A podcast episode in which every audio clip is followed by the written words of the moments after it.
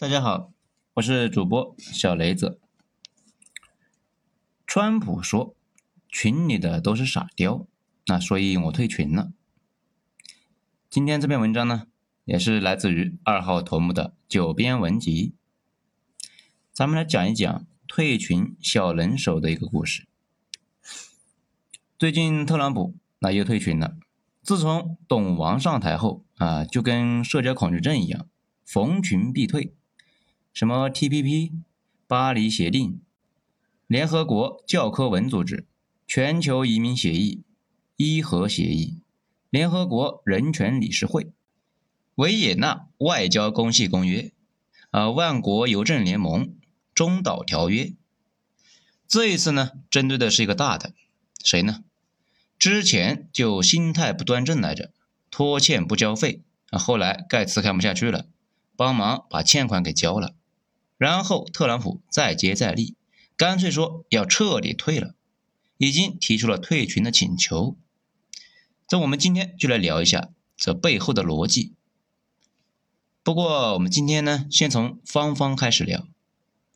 芳芳的书，那为什么在美国卖不动呢？其实大家不知道有没有思考过一个问题：如果这次疫情不是爆发在中国，而是爆发在美国，那会发生什么呢？事实上，应该不会发生什么，就跟二零零九年猪流感一样。美国人从一开始的策略，那就跟现在似的，脑袋里面塞土啊，假装没看见，等着问题自己结束。但是这次的疫情最早爆发于中国嘛，这问题性质呢就变了，上升到了意识形态的问题。众所周知，美国人最关心的那就是中国，自己国内发洪水。政界老大那开口闭口那都是中国香港，自己国家呢发生了大规模的枪击，特朗普开口闭口那也是中国疫情，所以那段时间把疫情当成了武器，全面的进攻中国。中国在前期一度没反应过来，被攻击为不顾人民死活。后来中国为了控制疫情，果断对一千万人口级别的城市进行封城。又被内外攻击，啊说是高压政治和不人道。这某作家呢还写了书，内容尽管全是听说的，但是不影响他成为了西方攻击中国的弹药。一开始，西方在看热闹阶段啊，对那本书聊的很多。如果没有后来的事情，那本什么日记啊，无疑会获得诺贝尔奖。反正中国人想得这个奖呢，基本上是得揭发中国的丑恶的现实，那这个基调才行呢。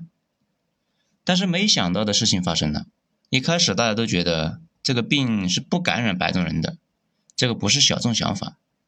纽约州的州长科莫那也是这么理解，在电视上到处说，二十国财长会议上，意大利的财长呢还在那里逼逼这个事。不过，阶级斗争很快就有了新的动向，疫情在海外全面爆发，那这一下西方傻眼了。而且最大的问题，那还不是疫情，最大的问题是意识形态的阵地很快也保不住了。中国采取的措施本质上讲的就是科学的做法，戴口罩、隔离病患，这都是写在了传染学教材里面的。咱们呢之前也讲过这个事，对抗传染病。那其实没什么好窍门，最好的办法就是隔离。你隔离做好了，就算医疗条件再差，疫情那也能够解决。但是美国前期一直在攻击中国的做法，无形中把自己的退路给断了。因为除了中国的做法，还真没有其他的套路。然后呢，大家就看到了，演变成了现在这个样子。伴随着欧美疫情的失控。还有那个本中国人闹得沸沸扬扬的武汉日记，基本上那都成了个笑话。大家呢可以去亚马逊啊去查一查，日记的英文版啊没卖出日记本，评论呢也不太友善。因为很多欧美人看来，本来是要把中国疫情搞成中国的切尔诺贝利，这没想到自己家里这个爆掉了。微博大意的说法呢啊更加准确一些，他说。疫情刚开始，欧美人听说仇人家死人了，那大家都好嗨呀！啊，快快快，详细说说，你爸咋死的？惨不惨？痛不痛苦？有没有口吐白沫、浑身抽搐啊？这越听越爽，赶紧呢筹划一下，把那本书翻成了英文版的。没想到书刚刚上架，自家那死了一地板。再看那本书，感觉就像是学霸抱怨自己考了九十八分，那没得满分。这越看越气啊！那本书的待遇，那也就可想而知。现在美国行为的本质，其实就是在对赌，对赌疫情啊自己没了，或者是毒性减弱，或者是疫苗有突破。但是众所周知，历史上每次疫情都有第二波，而且第二波要比第一波猛得多啊！甚至大家熟知的西班牙大流感，死人多的主要是第二波。这也是为什么这两天新闻上不断的强调这件事情。而且大家要有个常识。这个病毒是 RNA 病毒，在学过高中生物的都知道，这玩意吧非常不稳定，容易变异。事实上，这两天已经侦测到了变异。如果发生大变异，前期那些得过病人的人体内那抗体也会失效，得重新来。而且这两天英国的科学家发现，这个病毒啊，抗体在体内过一段时间自己就没了，比原本想象的还要麻烦。这也是为什么一定要控制住疫情。如果控制不住，大肆传染，整个国家都变成了培养皿，迟早会变异啊！变异这个事，那是随机的，可能变好了，那说不定得了病还能够提高智商啊。但是更大的概率是变得越来越离谱。但是美国现在已经明显已经失控了，就等着病毒变异了。而且这段时间，世界卫生组织还说要调查病毒的起源，美国明显不想配合。再加上特朗普前几天说，世界卫生组织应该为美国疫情承担责任，因为事先没有通知美国。再加上近期有美国右翼质疑政府每年在世界卫生组织花那么多钱有啥卵用啊？特朗普毅然决然的退群了。不过多说一句。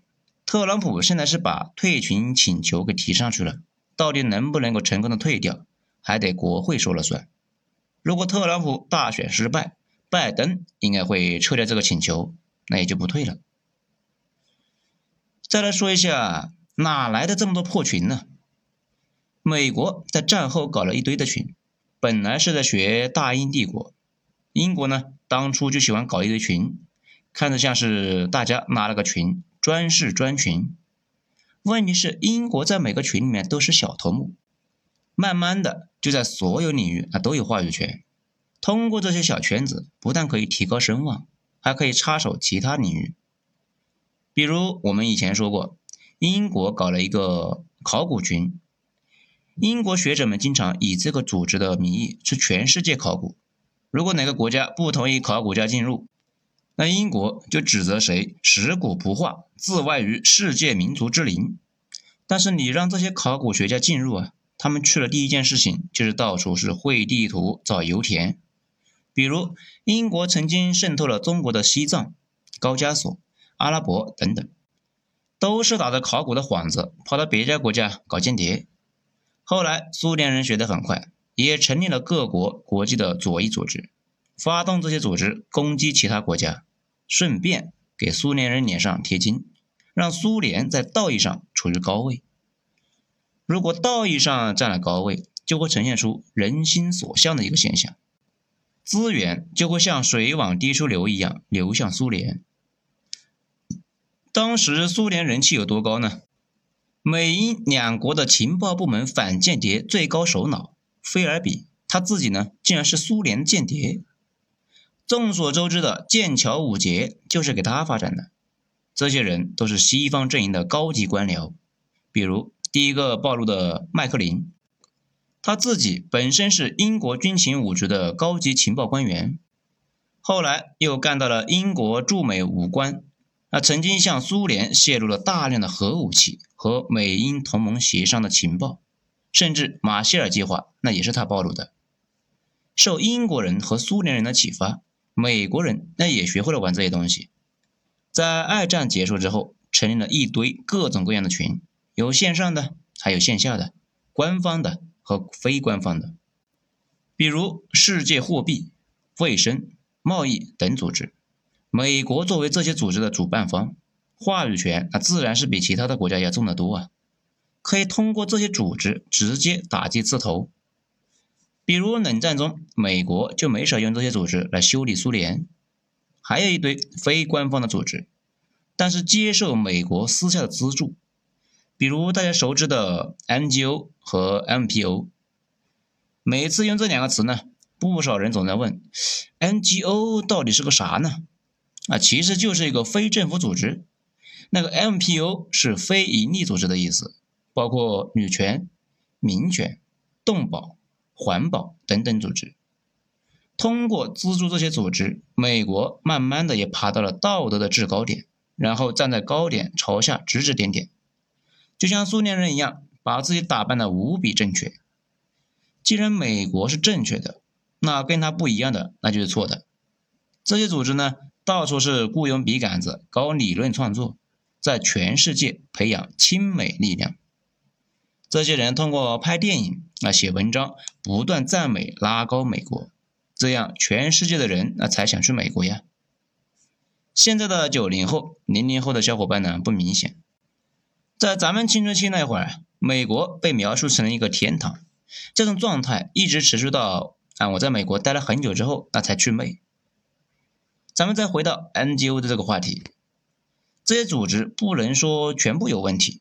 但是百分之九十都有问题，很多组织背后本身就是 CAI，或者是美国的外交部，还有一部分是美国的能源和金融大佬，比如索罗斯有一个开放社会基金，这个东西呢被很多国家纳入了黑名单，因为这个基金的目的就是推动其他国家开放金融门槛，好方便他们这些金融海盗啊进入打劫啊。这一点，美国人甚至明目张胆，毫不避讳。前些年，甚至公开相关账目，明目张胆地表示支持海外革命。因为那些年，美国底气十足，通过 NGO 进来别的国家，策划颜色革命，而且还在媒体上炫耀自己有多牛逼，理直气壮把一些国家搞成了废墟或者欧洲子宫。比如大家熟知的乌克兰。基本呢就是被 NGO 给搞残的，搞残乌克兰对各方都有利。对于西方来说，乌克兰潜力巨大，而且是俄罗斯的门户，要搞那就要趁早。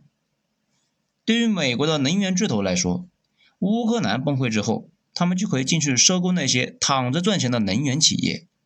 对于金融大鳄来说，把那些国家的货币给搞崩了，正好可以把那些国家打劫一轮。整体来说吧，海外势力指挥 NGO，联合乌克兰境内的势力，对乌克兰来了一波洗劫，各方全都赢了，除了乌克兰的老百姓，他们成功遭到洗劫，变成了欧洲的子宫。前段时间，越南经济学家已经对他们的本质政府提出了警告，他们觉得现在的越南跟当初的乌克兰和泰国一样，已经完全敞开了门户。等着秃鹫们攻击一把。至于香港，主要是通过香港的工会联盟、民间人权阵线等组织来捣乱，这个呢就比较敏感，那咱就不多说了。为什么说 NGO 呢？因为这个玩意的本质和那些群是非常像的，成立的初衷啊都是美好的，然后真正实施的时候，总是难免夹带私货。尤其是前些年，这些组织作恶呢比较隐蔽的那会儿，给人的感觉，他们这些组织都是为了人类更好的生活在努力啊。美国成立的这些组织，最初的目的既有理想主义的因素在里边，多多少少想让世界变美好那么一丢丢。不过很明显，也有学习英国人、苏联人搞外交攻势的因素在里边。正如我们上面说的。在每一个细分领域都当大哥，组合起来那才是真大哥。真正的大哥可以收铸币税、智商税，所以说这个玩意啊，本来是个好东西。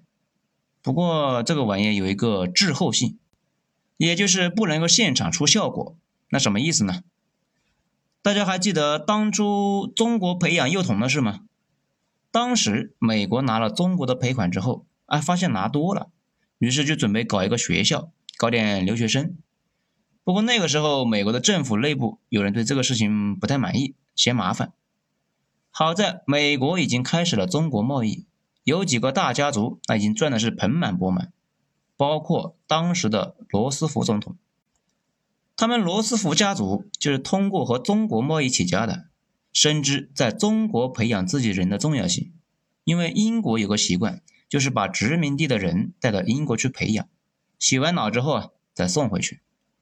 比如印度的甘地和尼赫鲁，他们作为印度的上层，都被带到英国洗过脑。所以老罗斯福总统顶着不少人的敌意，把这件事情给操办了下去，效果惊人呢。到现在，不少中国人还在念叨这个事。一个生意能让对方挂念一百年，就问你服不服？问题是美国还没花钱呢，花的是大清的钱，而且后来这些幼童回国之后，很多人在政界担任了要职，他们多多少少影响了中国对美国的决策。比如袁世凯的好基友唐绍仪，就是留美幼童，是中国近代著名的外交家。那个《金粉世家》里面的那个总理，部分的原型啊就是唐绍仪。不过这个人。晚景呢比较悲惨，抗战爆发之后，有传言说他是要跟日本人合作，蒋为了防止事情失控，干脆让戴笠找人给他来了一个托洛斯基套餐，啊，也就是对他脑袋来了一斧子。也就是说，很多事情当你在做的时候是没有效果的，过很多年才有潜移默化的效果。正如美国组建了一个群，每年呢交会费。但是可能需要很多年之后才有效果，很难做到立竿见影。而特朗普恰好代表的是美国最没远见的一伙人。咱们呢，退群小能手的是什么算盘呢？特朗普最大的问题是要讨好选民，也就是他的粉丝。大家普遍讨厌美国建制派的精英们，呃，说实话，我对他们也没什么好感。不过有一说一的讲。那伙人才是美国真正有远见的一伙人。至于特朗普的粉丝红脖子，最近美国热门电影《狩猎》反政治正确而著称，特朗普一度反对这个片上映。这个电影直言不讳的对特朗普的粉丝团，那也就是红脖子进行了嘲讽，而且结尾处对美国极度两极分化的这个事情进行了一个新一波的嘲讽。这整体而言，川大爷的粉丝名声不太好，跟特朗普本人似的。但是名声归名声，傻逼的共识那也是共识啊。尤其是傻逼人多的时候，他们的共识往往具有压倒性的。美国国父们其实考虑过这类问题，所以搞宪法的时候，核心的、基本的、最重要的会议就是防止暴民参与决策。而且美国红脖子们普遍理解不了美国为什么要搞这么多群，而且总在群里面花钱，这种事又往往没法跟他们解释。这也是特朗普为什么上台前的口号是“美国优先”。这里呢有个奇怪的问题：难道美国之前的历代领导人不是美国优先？真有哪个你美国领导人干了哪件事不是为了美国？当然不是。美国历史上的领导人啊，都不是糊涂蛋，也没有一个是间谍。啊，这个特朗普倒是有点像间谍啊。他们呢，全是为了美国，只是有时候美国老百姓看不明白，以为是美国倒贴钱。这呢，回到我们今天的话题，从特朗普上台那天开始，特朗普和他的红脖子粉丝们就形成了一个共识：那些短期内投入没产出的东西啊，都是浪费钱。能不花就别花了，所以特朗普上台第一天就对退群表现出了令人难以置信的冲动。大家可能忘了那个 TPP 了吧？那玩意刚出来的时候，中国这边的各路大佬都纷纷表态：中国完蛋了，这是要把中国踢出到世界贸易体系了。总之要完没救了，回家吃点好的吧。后来呢？后来特朗普上台了嘛？上任第一天。白宫的椅子上还没坐热呢，就把那玩意给废了。这为什么特朗普这么热衷退群呢？严谨起见，现在还不能排除特朗普是间谍的这种可能性。那除了这个原因，最重要的原因就是特朗普在大选的时候就把这个玩意当成了一张牌，得到了美国红脖子们的选民的热烈支持。我现在还记得，FOX 采访了几个美国老百姓，问他们为什么要反对 TPP，那不少人就说：“哎，又得花钱，政府应该做的就是少花钱，促就业。”记者们问他们 TPP 是啥，他们说不知道，反正就是不喜欢。而且特朗普做了一系列非主流的操作，比如他为了给美国优先辩护，声称不爱国那就滚。还有类似的，他们就像死了一样不爱国。这要知道，美国尽管热衷于宣传爱国主义，但是对外不怎么提这个事，因为美国在海外圈养的知识分子们要教育各国老百姓爱美国的，宣扬爱国主义是流氓最后的遮羞布。特朗普现在跳出来捅破了这层纸，掌嘴了其他的国家的公知，所以呢，有美国学者说他不是间谍，那就是脑瘫。由于他自己的政策和美国之前的历任总统的政策偏差太大，所以无形中就把他和其他的总统对立了起来。这个背景之下，口无遮拦的他日常在社交媒体上骂奥巴马处理猪流感呢，跟屎一样。说鲍威尔发动了战争那个理由根本不存在，这不是在挖美国自己的墙角吗？跟当年的赫鲁晓夫秘密报告那有什么差别呢？这个逻辑下，特朗普退 WHO 那太正常了，毕竟这个组织啊非常的费钱，那不退白不退。美国给世卫投入的钱比中国和日本加起来都多，这也就是说，美国精英们最早是搞了一堆群。是想通过这些群来拉高自己的影响力，进而让群里的小伙伴给自己帮忙。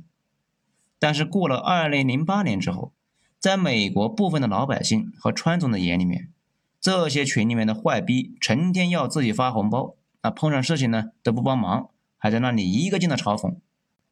更气人的是啊，突然发现自己的假想敌竟然在群里面还挺合群的。最不能忍的是给 WHO 花了这么多钱。WHO 不但不替自己说话，还经常指名道姓的指责美国，那这不气人的吗？如果美国总统是个正常人，那可能也就忍了啊，大局为重嘛。但毕竟现在是个川总啊，他不正常啊，根本就忍不了，于情于理那都忍不了，所以呢，干脆就退了这些破群。咱们央视的微博呢，当时也就爆出了这个新闻啊。